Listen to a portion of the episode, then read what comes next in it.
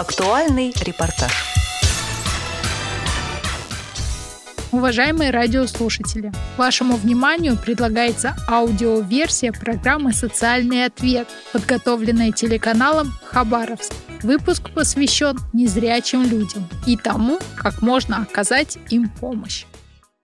Как называть человека с инвалидностью? Как предложить ему помощь? Могут ли незрячие смотреть, а колясочники идти? Можно ли спросить причину болезни? Ответы на неудобные вопросы в программе «Социальный ответ». Олеся родилась абсолютно здоровым ребенком. В два года переболела гриппом, который вызвал осложнения. С двух до 14 лет ее зрение упало со 100% до одного. Несколько последующих лет совсем лишили ее способности видеть. Это стало, может быть, заметно тогда, когда я забралась на велосипед, и я поняла, что я уже не, не вижу эту полосу леса, которая идет с левой стороны, там, или какой-нибудь забор, который с правой стороны обычно я видела. Вот. И тогда я поняла, что, наверное, ну, наверное, на велосипеде я не поеду уже. У Анастасии с детства был сахарный диабет. Оттуда проблемы с сосудами. Ослабленные из-за болезни, они не выдержали аварии, в которую девушка попала в 16 лет.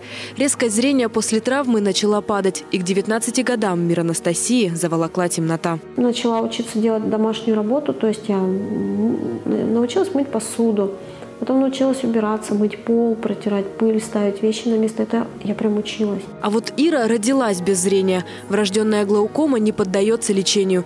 Девочка не знает, что такое зеленый или голубой, но отлично разбирается в звуковых оттенках. Я, в принципе, ориентируюсь и живу на слух.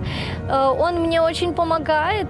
Людей, которые не видят, в Хабаровске сотни. У каждого особенная история, как он потерял зрение и собственный путь, как он научился с этим жить. Александра Филиппова, директор Центра социальной поддержки населения Хабаровска. На государственном уровне для людей с инвалидностью предусмотрены а, различные меры государственной поддержки. И социальные, и медицинские, и юридические, и психологические, и иные. А, но очень важно, чтобы люди могли с инвалидностью успешно адаптироваться в современном обществе, простое человеческое участие в этом процессе. Но, к сожалению, многие из нас а, не знают и не умеют, а, как правильно общаться с такими людьми, чтобы не обидеть их, не задеть чувство их собственного а, достоинства, как вовремя и правильно прийти на помощь, чтобы им не навредить. Жизнь незрячего человека полна особенностей. Его единственные источники информации о мире – это осязание и слух. Ему сложно сориентироваться в пространстве, полноценно оценить ситуацию и уберечь себя от опасности. Но мы можем помочь ему. Программа «Социальный ответ» о том, как правильно взаимодействовать с человеком, который не видит. Разобраться в этом нам поможет Олеся Арадская. Ее мы пригласили в студию телеканала «Хабаровск». Если вы подходите к незрячему человеку, необходимо дотронуться до его плеча и представиться. Тогда он поймет, что вы обращаетесь именно к нему. Важно назвать свое имя, даже если вы знакомы. Не у всех хорошо работает память на голос. Алиса, а что бывает, когда не представляешься на своем опыте? Расскажите. Ну, ты просто не понимаешь, что это обращается именно к тебе. То есть, например, а, очень часто у нас кондукторы любят вот так подойти, постоять, и потом начинают говорить, я долго буду здесь вас еще ждать. На улице были у вас такие случаи, когда к вам обращались, а вы не понимали? Конечно, когда когда говорят стойте там или остановитесь или можете идти или стой, ну вот какие-то такие э, фразы, и ты не знаешь вообще к тебе это обращается, не к тебе. Правило второе и третье. Если вы уходите, важно предупредить об этом человека, с которым общаетесь. И когда возвращаетесь, тоже сообщите. Человек, который не видит, знает о вашем присутствии только на слух.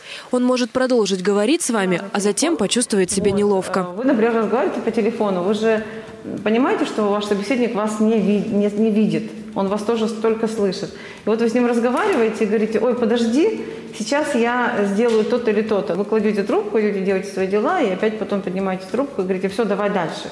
Так же, и так, так же и здесь, когда вы общаетесь с незрячим человеком, обязательно нужно предупреждать о своих действиях.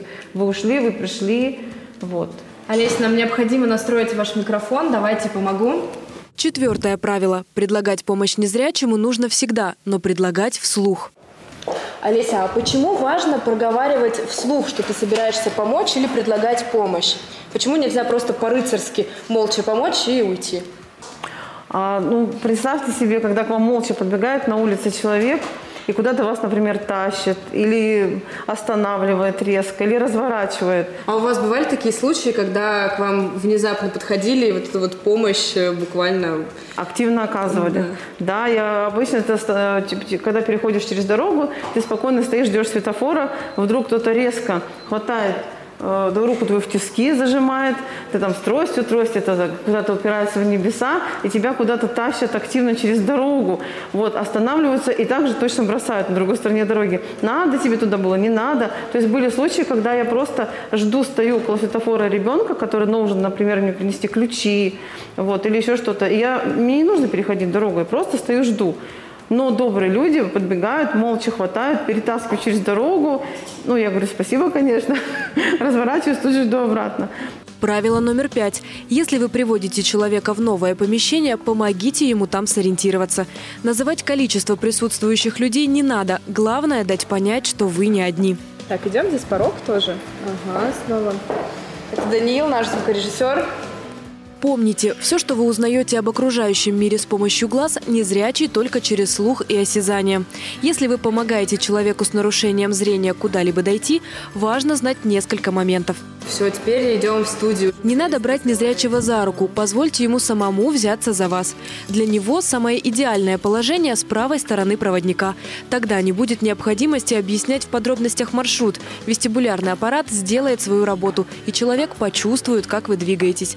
Когда делаете шаг наверх, когда обходите препятствие. Особенно, если ему помогает трость. Это правило номер шесть. Седьмое правило. Если вы заходите в помещение, заставленное препятствиями, предупредите об этом. Восьмое. Как показать незрячему, куда сесть. Для этого необходимо взять его руку и положить на спинку или подлокотник стула, который вы ему предлагаете. Это правило важно помнить везде – и в автобусе, и на концерте, и в телевизионной студии важный вопрос терминологии. Как все-таки называть э, человека, который не видит? Можно ли использовать слово «слепой» или все-таки говорить «незрячий»? Ну, смотря тоже в каком контексте. То есть, например, когда вы хотите у человека спросить, видит он или не видит, вы можете спросить, вы незрячий, но это будет более корректно. Не то, что даже корректно, а это не будет так резать слух, как если бы вы спросили, вы слепой? То есть, ну, как-то это не очень приятно, это не обидно, потому что это по факту констатация факта, но это не, не очень приятно. И поэтому, если хотите спросить, поинтересоваться, то спросите лучше, вы не зрячий или вы не видите? У вас были такие случаи, когда как-то некорректно называли? Ну, в магазине часто, да, вот спрашивают. То есть ты вот приходишь в магазин, что-то выбираешь. Вам помочь? Помогите. А вы что, слепая? Или вы что, незрячая? Ну, то есть вот как-то так. Угу. В общем, избегаем слова слепой, говорим все-таки незрячий. Да, если вы пишете какой-то, конечно же, где-то э, документ, какой-то в каких-то бумагах, да, пишете что-то, то слепой вполне себе слово приемлемо. А если вы хотите поинтересоваться у человека или уточнить да, этот момент, лучше спросить, вы не зрячий или вы не видите. Ну или лучше вы не зрячий, потому что вы не видите, да, не вижу. Совсем не видите? Совсем не вижу. Вообще вообще не видите? Вот, то есть такие дополнения. Лучше просто, вы не зрячий? Да, не зрячий. А вот еще важный момент, да, можно ли в общении с незрячим человеком использовать такие специальные глаголы, то есть э, если говоришь с тем, кто не видит, э, предлагать ему что-то посмотреть или говорить «смотрите», уместно ли это, корректно ли это? Вполне себе уместно и вполне себе корректно. То есть это нормально, это в обиходе, ну нормально это. То есть посмотри, или ты посмотрел, там, вот, или когда слепой говорит человек, да, я увидел все, я посмотрел, все, можно убирать. То есть, ну, на примере я могу объяснить. Вот, например, смотри, какое там большое яблоко. И даешь в руки э, человеку незрячему. Человек зрячий говорит, да, большое, ничего себе, какое большое. Или ты видел, э, сколько на улице много снега выпало. То есть мы идем, да, вот зима, вышли, сугробы кругом, я иду по снегу, потом пробираюсь.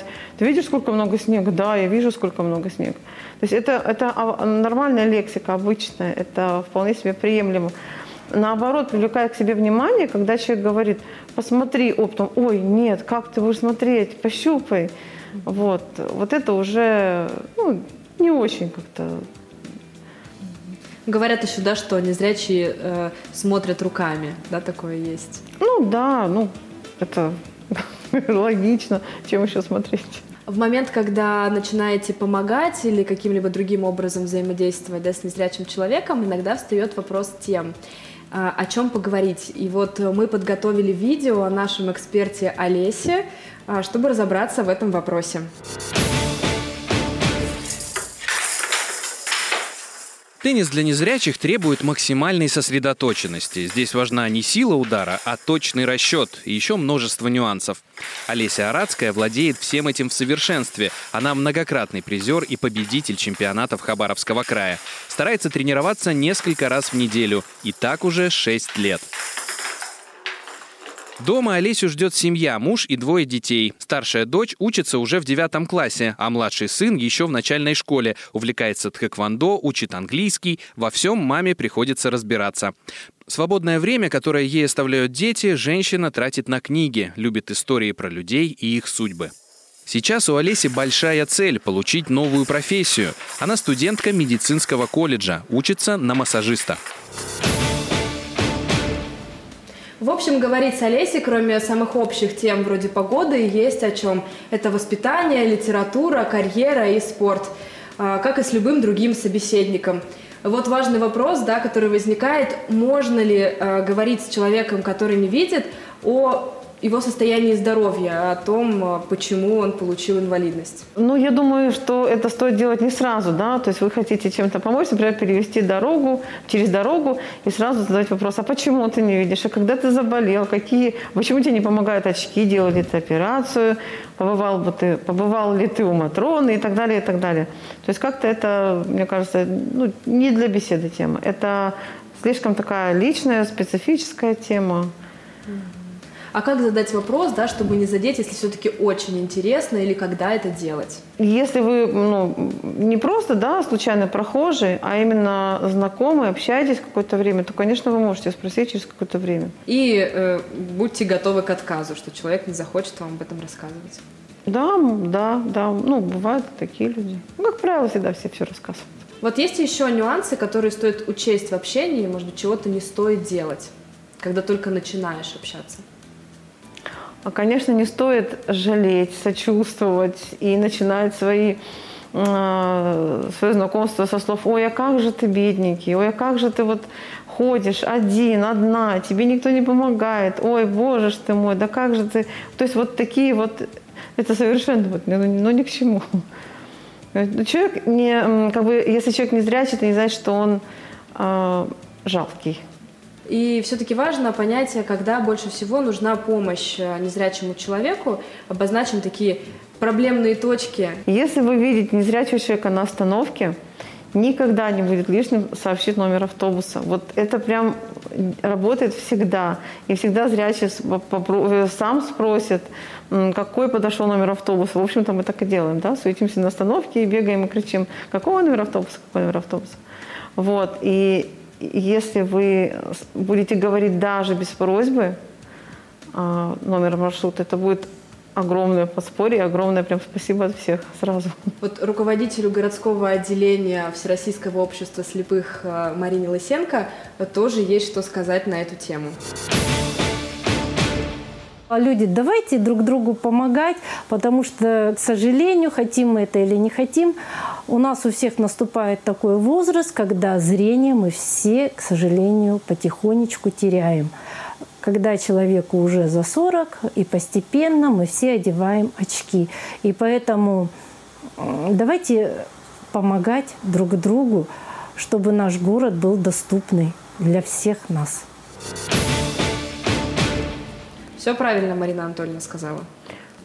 Да, конечно, правильно. Если тоже соглашусь. А, если есть возможность а, помочь, предложите свою помощь, а уже не зря человек скажет, нужна она ему или нет.